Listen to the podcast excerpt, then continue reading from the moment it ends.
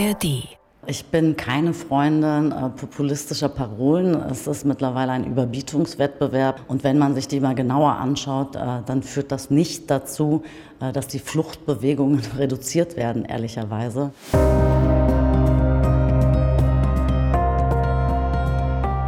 Ich bin dafür, dass wir die Diskussion versachlichen und schauen, wie wir diesen Menschen wirklich helfen können. Mein Appell an den Bund ist, dass Integration verpflichtend ist, auch für alle Bundesländer. Integration erfolgt äh, am besten über die Arbeitsmarktintegration und wir brauchen auch Menschen, die in Deutschland arbeiten.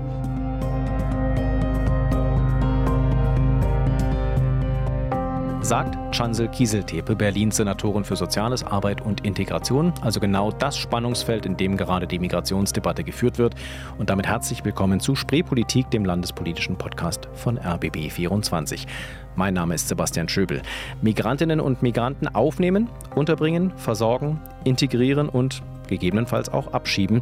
Wie Berlin das macht und warum vor allem der Teil mit der Integration so schwierig ist, darüber wollen wir heute konkret in Spreepolitik sprechen. Außerdem schauen wir auf ein Projekt, das diese Woche für Schlagzeilen gesorgt hat. Der große Promenadenbau zu Friedrichshain-Kreuzberg am Landwehrkanal ist gescheitert. Bevor er überhaupt richtig losgegangen ist, was dahinter steckte und warum es nicht geklappt hat, bespreche ich mit Bezirksbürgermeisterin Clara Herrmann von den Grünen. Kleiner Spoiler, es ging natürlich mal wieder um Autofahrer gegen Radfahrer und Fußgänger. Aber erstmal das große Thema Flucht, Asyl und Migration. Bei mir sind Leonie Schwarzer, Iris Völlnagel und Dore Knieling aus unserer landespolitischen Redaktion. Grüßt euch ihr drei. Hallo. Hallo. Hallo. Wir reden über ein großes Thema, äh, das diese Woche, das uns schon lange begleitet hier in der Spreepolitik. Äh, wir haben über die Unterbringung von Geflüchteten gesprochen. Wir haben auch immer wieder über Integrationsprojekte gesprochen. Und diese Woche fließt das alles so ein bisschen zusammen, weil wir nächste Woche ein weiteres Bund-Länder-Treffen haben, wo natürlich wieder das Thema Geld eine Rolle spielen wird, aber nicht nur.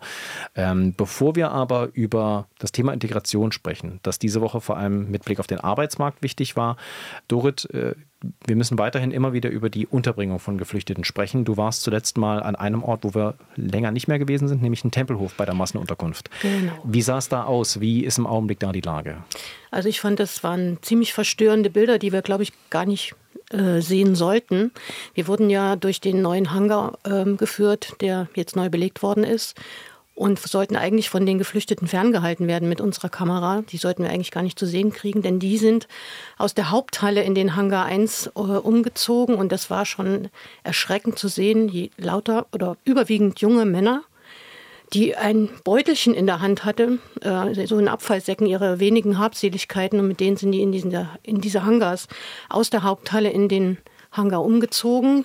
Dort hat man innerhalb kürzester Zeit kleine Wohncontainer reingestellt mit vier Betten, zwei Stühlen und einem Schrank und einem kleinen Spind.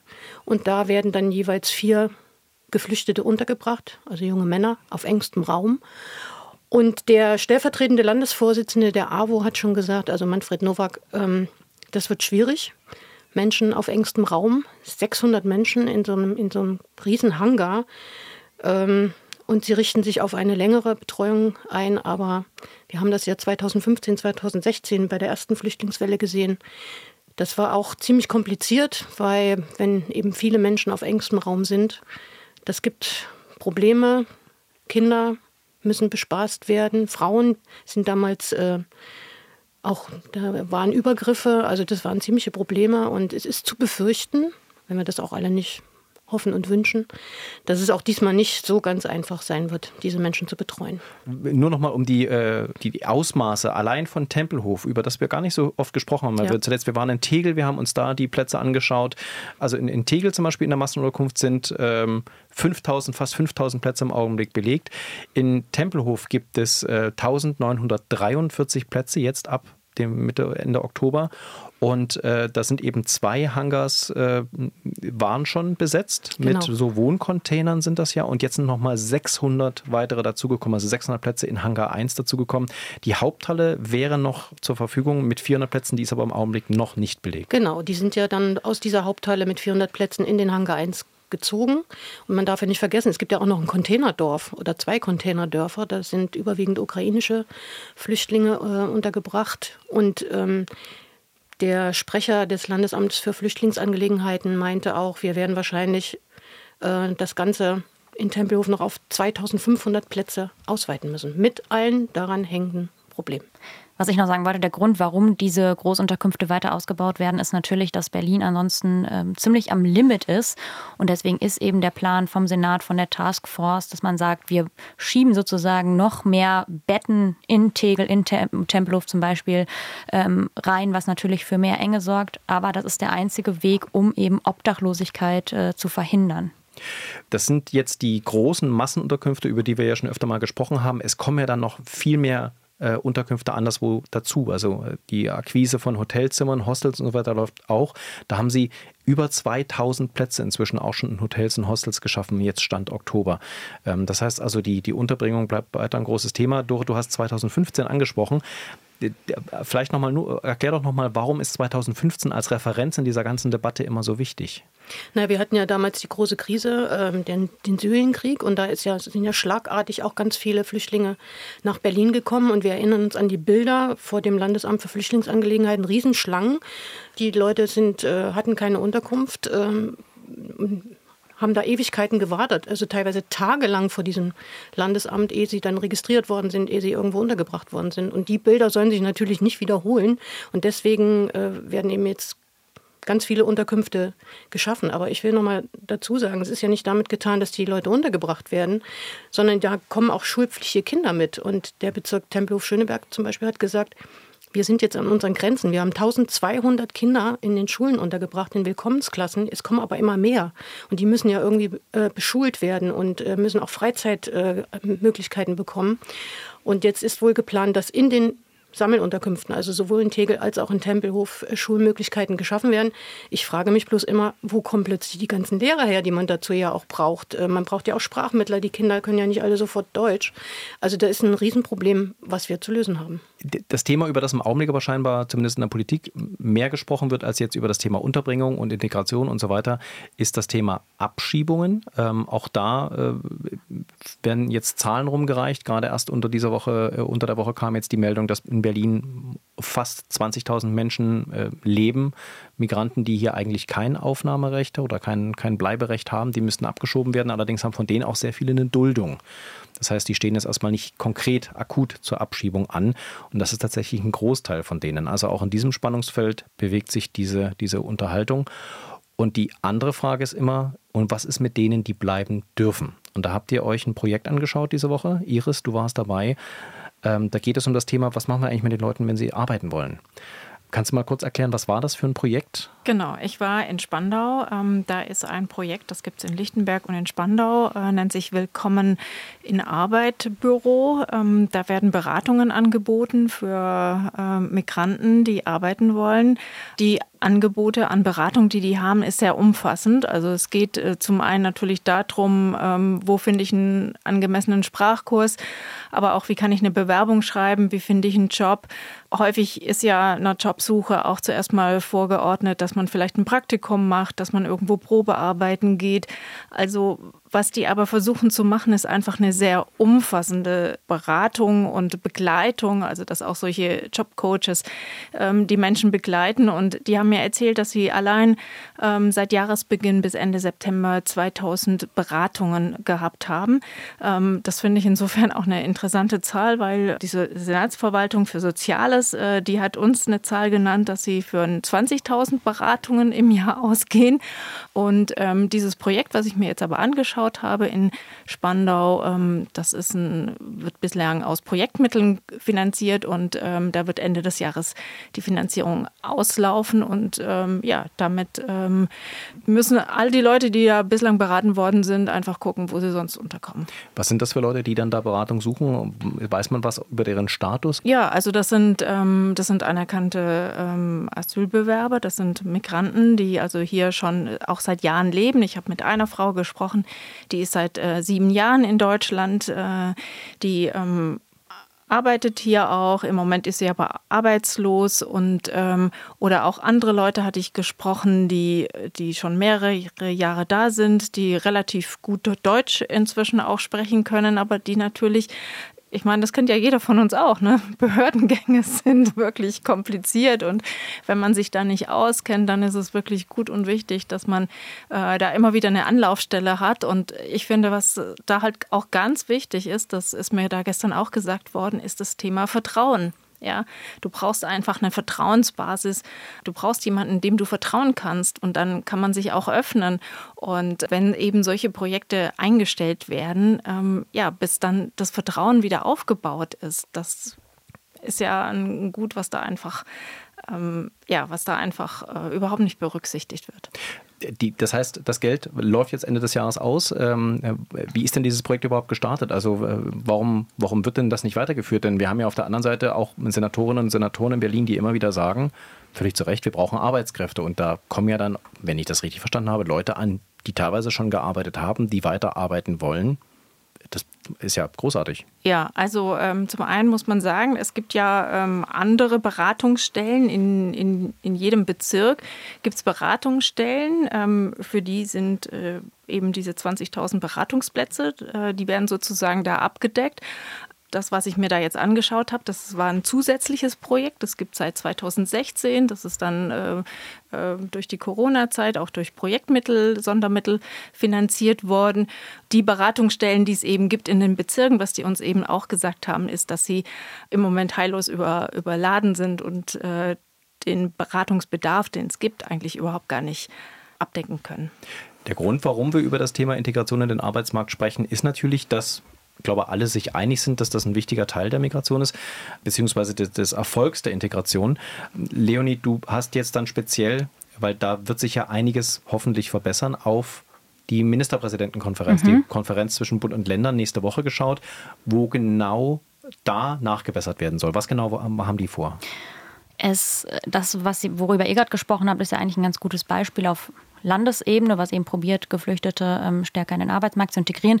Jetzt am Montag geht es eigentlich um einen, äh, um einen wirklich sehr bunten Strauß an Forderungen, die auf dem Tisch liegen. Also die Ministerpräsidentinnen und Ministerpräsidenten, die hatten sich schon ähm, Mitte Oktober in Frankfurt getroffen und da sozusagen zusammengezurrt, was ihre Forderungen an den Bund sind. Ganz wichtiges Thema, wissen wir alle, ist, dass die Länder unbedingt mehr Geld haben möchten vom Bund für die Integration, für die Unterbringung von Geflüchteten. Die sagen, das, was der Bund bisher zahlt, ist einfach äh, zu wenig. Und vor allem sollte sich das Geld auch künftig nach der Zahl der ankommenden Menschen richten. Also wenn mehr Menschen kommen, muss es eben auch mehr Geld geben vom Bund. Und das darf nicht einfach nur ein Pauschalbetrag sein. Und dann gibt es aber eben auch noch aus vielen Ländern auch die Forderung nach schnelleren Asylverfahren. Also zum Beispiel, ähm, die sagen, wenn ein Land, wenn Menschen kommen aus einem Land mit sowieso einer geringen Anerkennungsquote, dann sollen diese Verfahren sozusagen priorisiert werden und schneller innerhalb von drei Monaten abgewickelt werden. Ähm, dann gibt es noch die Aufforderung an den Bund, auch weitere Migrationsabkommen mit den Ländern zu schließen, denn die sind natürlich wichtig, wenn es um solche Rückführungen ähm, geht. Und aber eben auch, dass Menschen, die eine Bleibeperspektive haben, und da schließt sich jetzt der äh, Kreis, dass die sozusagen äh, schneller Arbeitserlaubnisse ähm, bekommen. Und ich habe sozusagen in den letzten Tagen ähm, verschiedene Leute von, aus der Berliner Landespolitik getroffen, aber auch eine Initiative. Und da ging es so ein bisschen darum, mit welchem Fokus schaut Berlin jetzt eigentlich auf diese MPK. Das heißt, was genau erwartet sich Berlin? Also mehr Geld ist klar, ähm, aber wie sieht es zum Beispiel aus mit äh, der Position, was die schnellere Erteilung von Arbeitserlaubnissen angeht? Ist das etwas, was Berlin will? Oder? Ja, also die Sozialsenatorin Chancel Tepe also sie hat gesagt, das Allerwichtigste ist erstmal, du hast es zwar gerade schon gesagt, aber mehr Geld und deswegen fordert sie vom Bund auch, ähm, dass die sogenannte Schuldenbremse ausgesetzt wird. Die verhindert ja sozusagen im Moment, dass der Bund da noch mehr Geld gibt und da sagt sie eben, die, die darf nicht weiter eingehalten werden im nächsten Jahr, denn wir haben hier eine Notlage ähm, und das ist eben der, der Zuzug von geflüchteten Menschen. Ähm, und was die zweite wichtige Forderung von Frau Kieseltepe ist, ist eben, dass Menschen schneller in den Arbeitsmarkt integriert werden können. Oder müssen. Das ist ja ganz wichtig. Sie sagt, das ist ein ganz wichtiges Mittel auch für die ähm, Integration. Und da gab es tatsächlich in dieser Woche auch schon einen ersten Schritt vom Bundeskabinett, also auf Bundesebene. Ähm, und die haben unter anderem beschlossen, was da sagt Kiesel ist ein wichtiger Schritt in die richtige äh, Richtung, dass Menschen, die hier sind, schneller in Arbeit kommen dürfen. Also Beispiel, ähm, alleinstehende Menschen, die in Erstaufnahmeeinrichtungen äh, leben, die dürfen bisher erst nach neun Monaten äh, anfangen zu arbeiten. Und da hat eben das Bundeskabinett in dieser Woche gesagt, nein, die Zahl soll ähm, anders aussehen und zwar nach sechs Monaten sollen die Menschen künftig arbeiten. Also um sozusagen, es wurden ein paar Sachen gelockert, damit Menschen eben schneller in Arbeit kommen können. Und eben auch Menschen mit Duldung. Ne? Das ist das Wichtige. Also es geht nicht nur um Menschen, die ähm, quasi jetzt hier schon einen Asylstatus anerkannt bekommen haben oder als Flüchtlinge anerkannt sind, sondern das geht tatsächlich auch um diese, diese Zahl der Menschen, die hier sind, obwohl man, die man, denen man eine Duldung ausgesprochen hat die aber theoretisch eigentlich ausreisen müssten. Aber es geht nicht, aus verschiedensten Gründen. Genau, das haben Sie auch angepackt. Und zwar ist es so, dass es bisher so ein bisschen im Ermessen der Behörden ist, ob Geduldete eine Arbeitserlaubnis bekommen. Und da soll es in Zukunft so sein, dass wirklich Geduldete in der Regel auch eine Arbeitserlaubnis äh, bekommen. Ähm, Iris, du hast ja diese Menschen erlebt, also die, die hier sind, die eingewandert sind äh, oder auf, aus Fluchtgründen eben nach Deutschland gekommen sind und die jetzt Arbeit suchen. Du hast schon mal angedeutet, also das mit den sechs und neun Monaten, das klingt jetzt super. Ähm, die, tatsächlich dauert das alles sehr viel länger, jetzt schon. Ja, das, das dauert auf jeden Fall viel länger, ähm, weil eine große Hürde ist ja einfach Deutschkenntnisse. Das ist das A und O. Und ähm, es braucht einfach einige Monate, bis du Deutsch halbwegs so sprechen kannst. Ich sage mal ein Jahr, zwei Jahre, je nachdem, dass du das so sprechen kannst, dass du dann auch wirklich äh, darin arbeiten kannst. Und es gibt ja schon viele, ähm, viele Jobs. Ähm, viele sind ja dann einfach auch in den Bereichen, in der Pflege zum Beispiel, äh, werden viele Menschen gesucht. Ähm, aber auch dafür brauchst du einfach Sprachkenntnisse. Also ähm, das ist, glaube ich, eine ganz große Hürde. Was sagt uns das jetzt eigentlich ganz konkret für die Berliner Politik? Wie sieht die Herausforderung im Augenblick tatsächlich aus? Äh, wir kriegen die Leute kaum untergebracht. Wir versuchen jetzt irgendwie zu verbessern, dass sie schneller arbeiten können. Aber Iris hat gerade angesprochen, so leicht ist das eben nicht, dass man mal eben anfängt zu arbeiten. Und auf der anderen Seite, der Arbeitsmarkt sieht im Augenblick so gut aus wie lange nicht mehr. Die Zahl der Arbeitslosen ist auch gesunken in Berlin und Brandenburg. Wir brauchen Personal an allen Stellen und Ecken. Und gleichzeitig haben wir eine Menge Leute hier, die arbeiten wollen, die finden aber nicht mal eine Wohnung und leben in einem Container. Das ist äh, komplex. komplex und ein bisschen dystopisch, muss ich ehrlich sagen. Ja, ich habe diese Woche auch eine Initiative besucht, Schöneberg hilft. Und ähm, da hat mir ähm, Annemarie Braun erzählt, die dort arbeitet. Sie hat gesagt, das Problem, also die muss man vielleicht kurz noch sagen, die bieten Beratung an für Geflüchtete. Also quasi all das, was die Ämter, wo die so ein bisschen an ihre Grenzen kommen, ähm, da hilft eben Schöneberg hilft aus. Also solche Sachen wie, ähm, ich habe eine, eine, ich, meine Leistung, ich bekomme keine Leistung oder Leistung vom Amt fehlen mir, wie bekomme ich eine Wohnung, ähm, wie bekomme ich einen Schulplatz. Also Geflüchtete können quasi mit allen Fragen zu Schöneberg hilft kommen. Und da hat Annemarie Braun zu mir gesagt, naja, natürlich arbeitet sie gerade rund um die Uhr und sie sind absolut an der Belastungsgrenze. Es sind sehr viele Menschen, die gerade bei ihnen Beratung suchen. Aber das ist nicht das Problem, sondern ihr Problem ist äh, die Bürokratie in Deutschland. Und dass sie da einfach immer wieder festhängt und nicht weiterkommt und dass das dringend abgebaut werden muss, damit Menschen eben leichter in den Arbeitsmarkt integriert werden können. Weil sie hat gesagt, die Menschen, die hier hinkommen, die wollen arbeiten. Also die haben keinen Bock, von Sozialleistungen zu leben, ähm, sondern die haben irgendeinen Abschluss gemacht in dem Land, aus dem sie kommen und würden gerne auch genau mit in diesem oder ne, in diesem Bereich auch weiterarbeiten. Da sprichst du ja auch einen ganz wichtigen Punkt an. Also das eine sind die Sprachkenntnisse, aber das andere ist die Anerkennung der ausländischen Abschlüsse oder auch, dass man guckt, äh, was kann da vergleichbar sein? Ich hatte gestern zum Beispiel mit einer Frau gesprochen, die hat in Syrien als Sekretärin bei einem Zahnarzt gearbeitet. Ähm, da muss man ja gucken, ne? wo könnte die in Deutschland eingesetzt werden mit ihren Kenntnissen. Und ähm, das braucht einfach ganz häufig irgendwie auch individuelle Lösungen. Das heißt, dass jemand mal vielleicht ein Praktikum macht bei einer Zahnarztpraxis oder dass, dass man einfach hinguckt. Ne? Und, das, das ist eben auch das, was auch, was ja auch die, die Beratung auch zeitintensiv macht. Aber ich glaube einfach, dass sich das am Ende des Tages lohnt.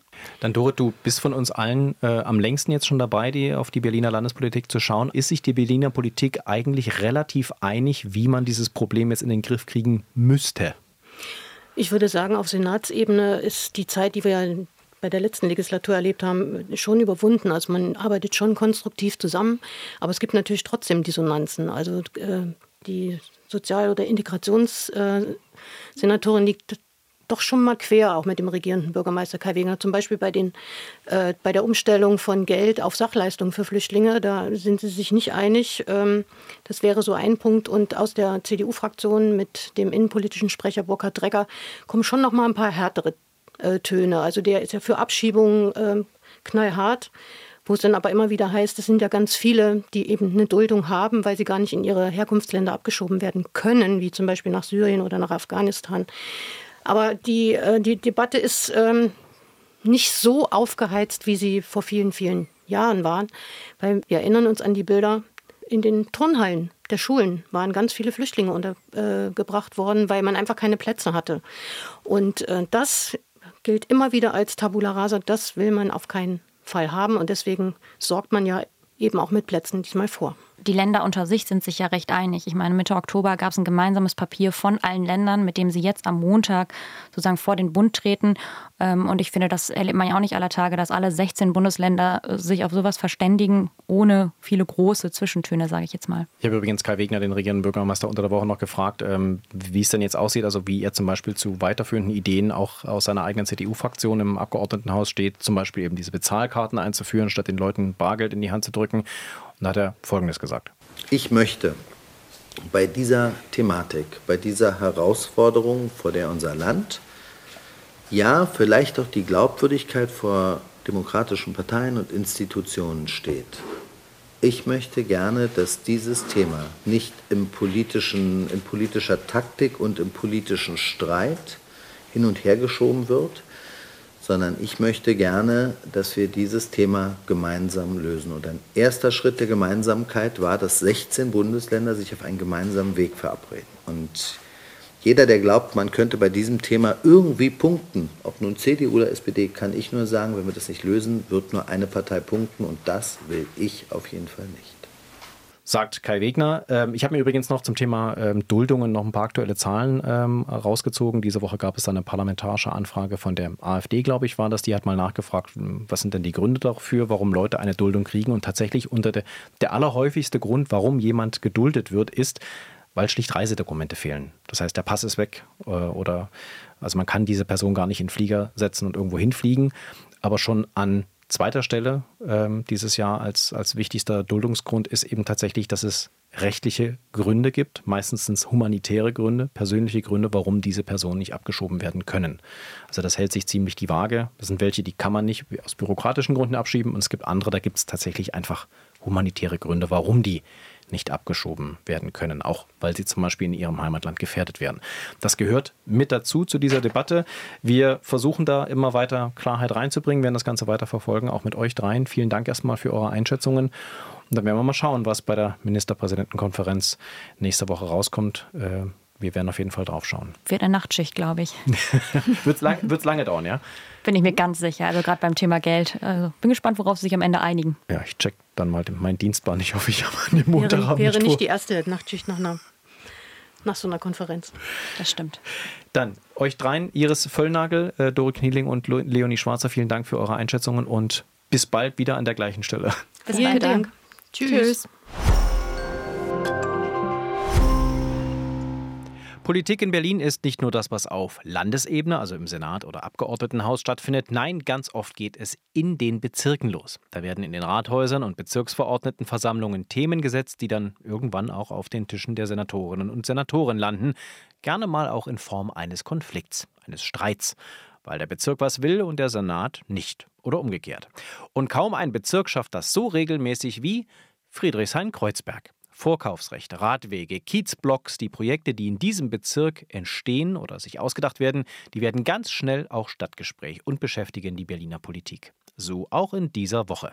Mit dem Plan, das Hallische Ufer am Landwehrkanal in eine fast zwei Kilometer lange Promenade nur für Fußgänger und Radfahrer zu machen.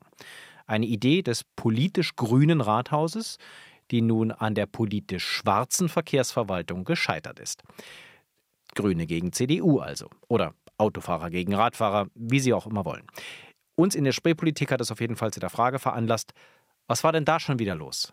Also habe ich angerufen bei der Bezirksbürgermeisterin. Clara Herrmann, hallo. Hallo, Sebastian Schöbel hier vom RBB. Grüße Sie, Frau Herrmann. Hallo, schön Sie zu hören. Frau Herrmann, ich rufe an wegen dem Hallischen Ufer. Äh, das war diese Woche Thema in den Zeitungen und natürlich auch beim RBB, denn ähm, das Hallische Ufer wird keine Fußgängerpromenade, so wie es mal ursprünglich in Ihrem Bezirk geplant war. Daher die Frage, Frau Herrmann, was war denn da schon wieder los?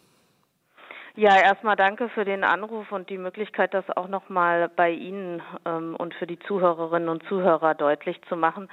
Ähm, ehrlich gesagt verwundert uns äh, das sehr, dass die Senatsverwaltung für Mobilität, Verkehr, Klimaschutz und Umwelt die Umgestaltung des Hallischen Ufers zu einer grünen Fuß- und Radpromenade nicht mehr unterstützt und das Projekt damit äh, gestoppt und beendet hat.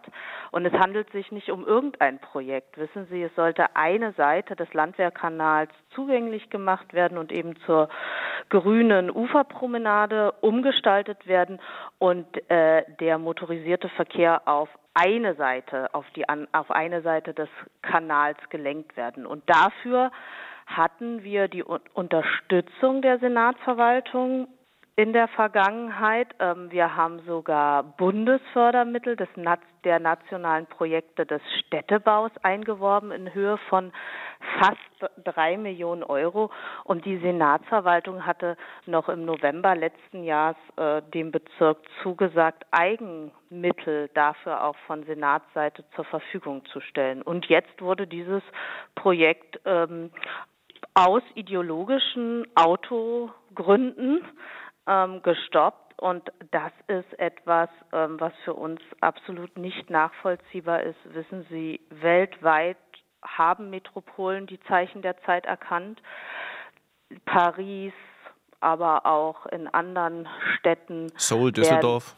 Seoul, Düsseldorf, ähm, Amsterdam, also da, die, die Liste ist lang, hat man erkannt, dass äh, die Städte fit gemacht werden müssen an, im Anbetracht der Klimakrise und dass sie ähm, grüner umgestaltet werden müssen. Und ähm, ja, in Paris kann man an der Seine ähm, entlang laufen und hat man eine solche Promenade, aber äh, in Berlin wird das äh, durch diese ideologische Autopolitik aus dem letzten Jahrhundert äh, am Landwehrkanal verhindert. Jetzt müssen wir, glaube ich, nochmal zur Einordnung kurz erklären, worum es ging. Also es ging, äh, das große Projekt ist ja mal entstanden, das haben Sie auch äh, damals gestartet, noch als Bezirksstadträtin, ähm, entstanden aus einem Katalog von Ideen letztlich, äh, ausgearbeitet von Stadtplanern, das zwischen dem äh, Kulturforum und dem Obernhafen auf einer, ich glaube, Länge von 1,7 Kilometern insgesamt letztlich wie so ein ganz langer grüner Promenade Promenadenstreifen mit Radweg und Fußweg und äh, viel Grün entstehen würde.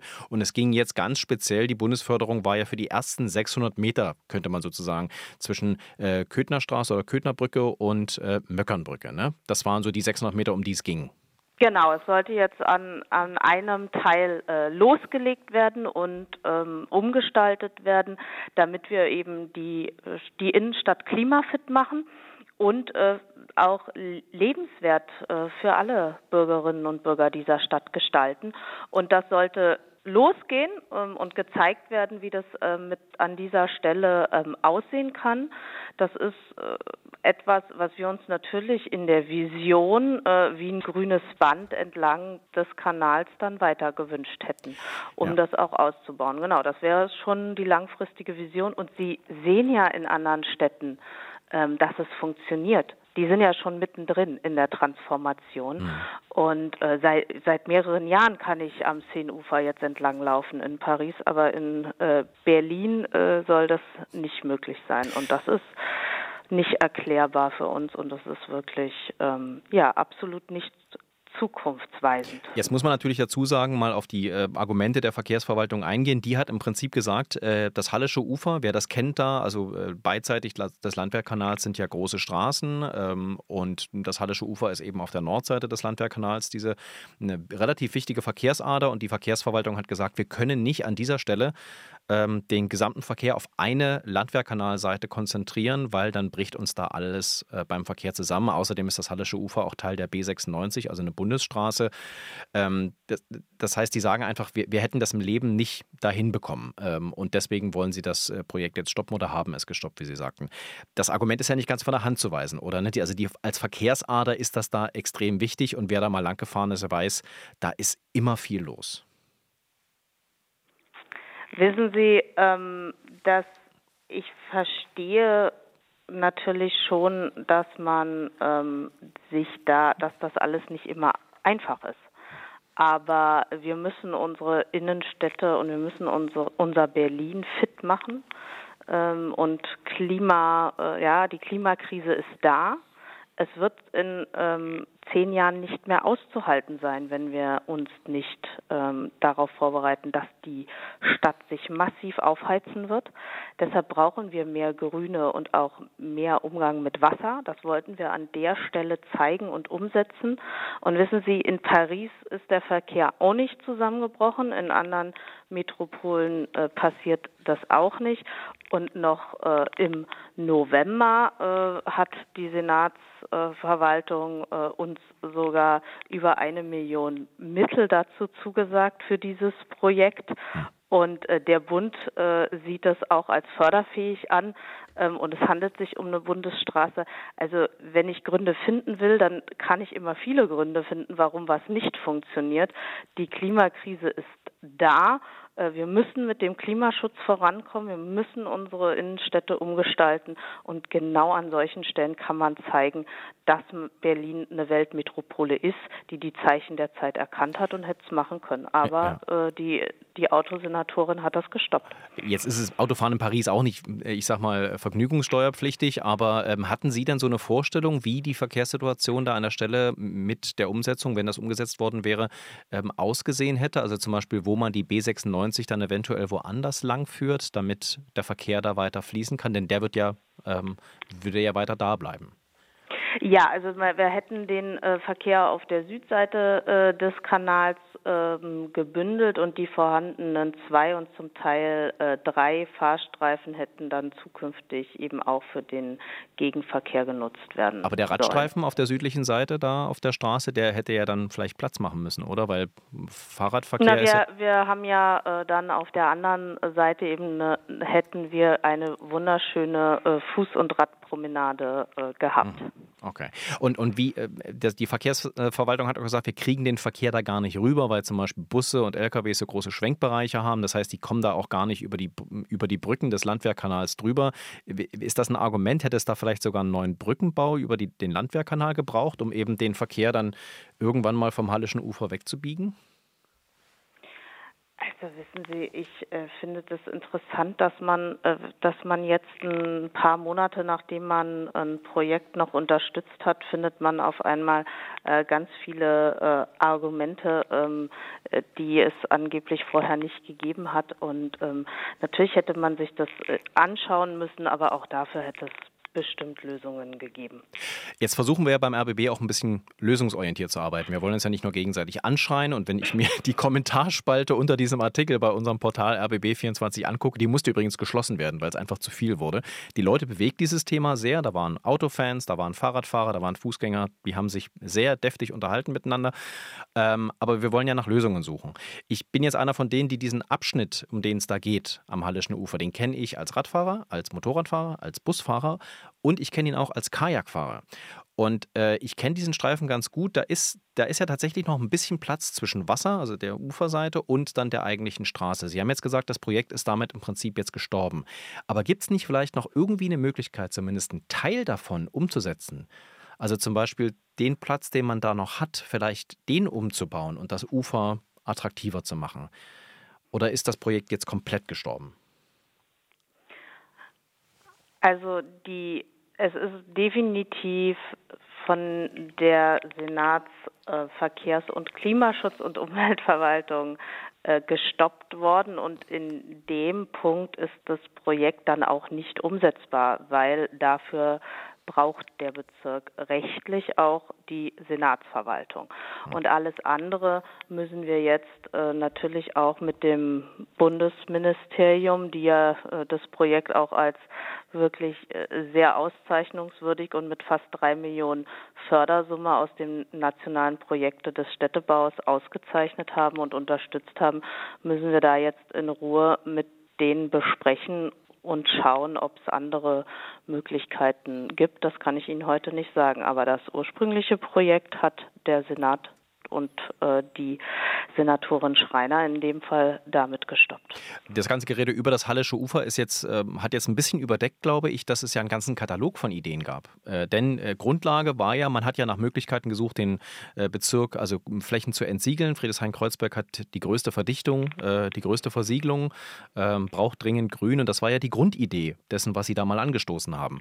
Und da sind ja noch andere Ideen drin, zum Beispiel für den Boxy, den Boxy umzubauen, dass man da Versickerungsflächen schafft, mehr Grün schafft, auch mehr Platz für Fahrradfahrer und Fußgänger. Äh, könnte man denn eventuell von den anderen Ideen eine rausholen und sagen, ja, guck mal, dann haben wir doch hier noch was? Ja, schön, dass Sie es ansprechen. Also erstens genau die Friedrichshain-Kreuzbergerinnen ähm, können sich darauf verlassen, dass wir im Bezirksamt weiter daran arbeiten, unseren äh, Bezirk ähm, klimaresilient umzubauen. Wir sind auch dabei, konkrete Projekte der Lausitzer Platz zum Beispiel für die Kreuzbergerinnen ist ja umgestaltet. Es äh, geht jetzt in diesem Jahr noch los, dass wir das Görlitzer Ufer entsiegeln. Also es passiert eine ganze Menge in dem Bereich. Äh, da, wo wir es alleine können, ohne die Senatsverwaltung, werden wir das auch äh, weiter umsetzen und vorantreiben. Denn Sie haben völlig recht, unser Bezirk ist der, der am dichtesten besiedelt und am meisten versiegelt ist. Und wir brauchen ganz dringend mehr grüne Oasen und äh, daran arbeiten wir. Und wir lassen uns da nicht aufhalten äh, von der Senatsverwaltung. Es gibt viele Möglichkeiten, wo wir den äh, Verkehrssenat die nicht brauchen. Und da äh, geht es voran. Und da, wo Sie den Senat brauchen, vor allem die Verkehrssenatoren, mit der Sie ja nun ganz offensichtlich diverse Konflikte schon hatten und wo auch gerade Friedrichshain-Kreuzberg immer wieder, ähm, ich sag mal, äh, in Konflikte reinläuft. Ähm, haben Sie denn mal versucht, mit Manjan Schreiner zu sprechen, äh, der Verkehrssenatorin, zu sagen, hör zu, ich weiß, wir haben eine unterschiedliche Ansicht darüber, wie viel Autoverkehr wir in der Stadt haben sollten, aber vielleicht mal versuchen, lass uns doch mal einen Weg finden, wie wir vielleicht gemeinsam Projekte umsetzen, wo wir uns vorher zusammensetzen und das vielleicht untereinander klären, damit wir dann nicht hinterher über die Medien diesen offenen Konflikt haben. Denn das hat es jetzt ein paar Mal schon gegeben. Ich sage nur Friedrichstraße, da arbeiten sie übrigens auch wieder dran, da einen Teil zumindest äh, für den Fahrradverkehr nur freizugeben. Ähm, das heißt, wir haben bald wieder eine Friedrichstraßendiskussion ähm, und eben jetzt das Hallische Ufer. Äh, Gibt es denn da mal irgendwie Gespräche, dass man sich zusammensetzt und sagt, komm, lass uns doch mal einen gemeinsamen Nenner finden und dann auch mal zeigen, dass es miteinander geht? Also natürlich sind wir im Gesprächen und im Austausch äh, mit der Senatorin. Auch ich persönlich äh, war und bin da im äh, Gesprächen. Sie ist ja neben der Verkehrssenatorin auch äh, zuständig für den Klimaschutz und die Umwelt in unserer Stadt. Und wenn wir die Klimaziele und unsere Stadt ähm, äh, fit machen für, für den Klimawandel und sie klimaresilient umbauen, äh, dann wird uns in, gerade in Friedrichshain-Kreuzberg, weil wir eben so hoch verdichtet sind, gar nicht, da haben wir, ne, da stellt sich die Frage, wo haben wir denn noch Platz? für mehr grüne Oasen, für Versickerungsmöglichkeiten. Und wir sind einfach so enorm verdichtet und dann nimmt ähm, der Platz, den wir dem Auto zur Verfügung stellen, überproportional viel Fläche im öffentlichen Raum ein. Und ich habe einfach nur einen begrenzten Platz zur Verfügung. Ähm, und dann muss ich gucken, wo setze ich meine Prioritäten. Und da bleibt bei uns im Bezirk einfach nicht mehr viel übrig, außer äh, eben an äh, Parkplätze oder auch an Straßen ranzugehen. Und da sind wir im Austausch. Aber ich muss Ihnen ganz offen sagen, dass äh, ich da leider wenig Bewegung bei der Senatsverwaltung äh, sehe. Äh, Prioritäten äh, dem Klimaschutz äh, für saubere Luft und Kühlungseffekte einzuräumen. Ich sehe ganz viel Priorität äh, bei der ideologischen Autopolitik aus dem letzten Jahrhundert und an der Stelle kommen wir nicht zusammen. Das haben wir übrigens auch bei der Frage, ob man äh, noch im 21. Jahrhundert eine die teuerste Autobahn ever mitten durch die Innenstadt schlagen muss mit einer Betonschneise und damit ganze Kieze in Friedrichshain zerstören. Also auch bei dem, der Frage der Verlängerung der A100 kommen wir nicht zusammen. Natürlich sprechen wir darüber, ähm, aber inhaltlich sind wir da an den Stellen leider noch nicht weitergekommen. Ich wünsche mir natürlich, dass wir beim Thema Klimaschutz und klimaresilienter Umbau der Stadt, Schwammstadt, dass wir da äh, vielleicht auch an der einen oder anderen Stelle ähm, im Konkreten dann noch zusammenkommen können. Das äh, Gespräche äh, sind wir immer. Frau Herrmann, ich danke Ihnen, dass Sie sich die Zeit genommen haben und dann schauen wir mal, vielleicht wird ja doch noch irgendwas, wenn auch was Kleines, am Hallischen Ufer passieren und da ein Umbau stattfinden. Übrigens vom Landwehrkanal aus ist es eine coole Ecke, aber da sitzt ne, vom Landwehrkanal ist es äh, extrem schön, aber wir können es leider äh, vom Ufer bisher nicht erleben, als äh, äh ja, wenn man da zu Fuß unterwegs ist um, oder eben ja, es ist auch schön, wenn man mit der Hochbahn fährt, finde ich, und runterguckt. Ne? Das stimmt auch. auch. Schön. Genau. Das ist auch schön aus der U-Bahn.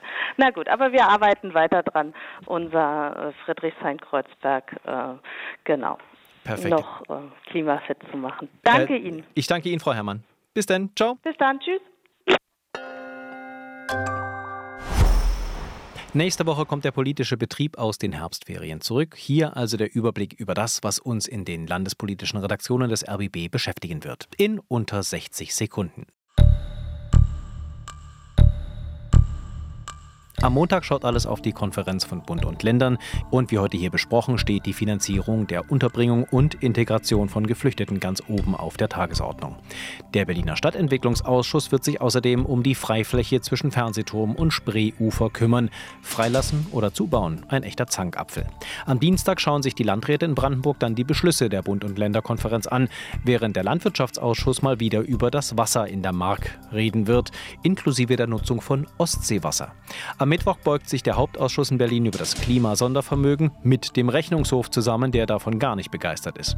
Am Freitag lädt Berlins Justizsenatorin dann ihre Länderkollegen zur Justizministerkonferenz. Und am Samstag berät die Brandenburger SPD, wie sie mit ihren zuletzt katastrophalen Umfrageergebnissen umgehen will.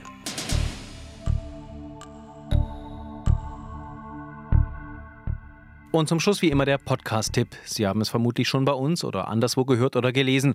Diese Woche gab es das erste internationale Gipfeltreffen zur Sicherheit von künstlicher Intelligenz. In England, Bletchley Park, dort wo einst übrigens die Enigma-Kodiermaschine der Nazis geknackt wurde. Vertreter von knapp 30 Staaten, darunter auch Vizekanzler Habeck, haben sich über die Regulierung von KI ausgetauscht. Denn KI wird, ob wir wollen oder nicht, unser Leben in der Zukunft maßgeblich beeinflussen. Dafür brauchen wir also auch Regeln. Für alle, die dieses Thema interessiert, produziert, haben wir im RBB nun einen eigenen Podcast. KI und jetzt, wie wir künstliche Intelligenz leben wollen. Jede Woche sprechen Nadja Kailuli und Aljoscha Burchardt vom Deutschen Forschungszentrum für künstliche Intelligenz über KI-Trends, KI-Chancen und KI-Skepsis, sogar Ängste. KI und jetzt, jede Woche eine neue Folge in der ARD Audiothek da, wo Sie auch uns finden, die Spreepolitik. Wie immer, wenn Sie Fragen, Wünsche, Anmerkungen oder Kritik haben, schreiben Sie uns eine Mail an spreepolitik.rbb-online.de. Und damit verabschiedet sich für diese Woche am Mikrofon Sebastian Schöbel.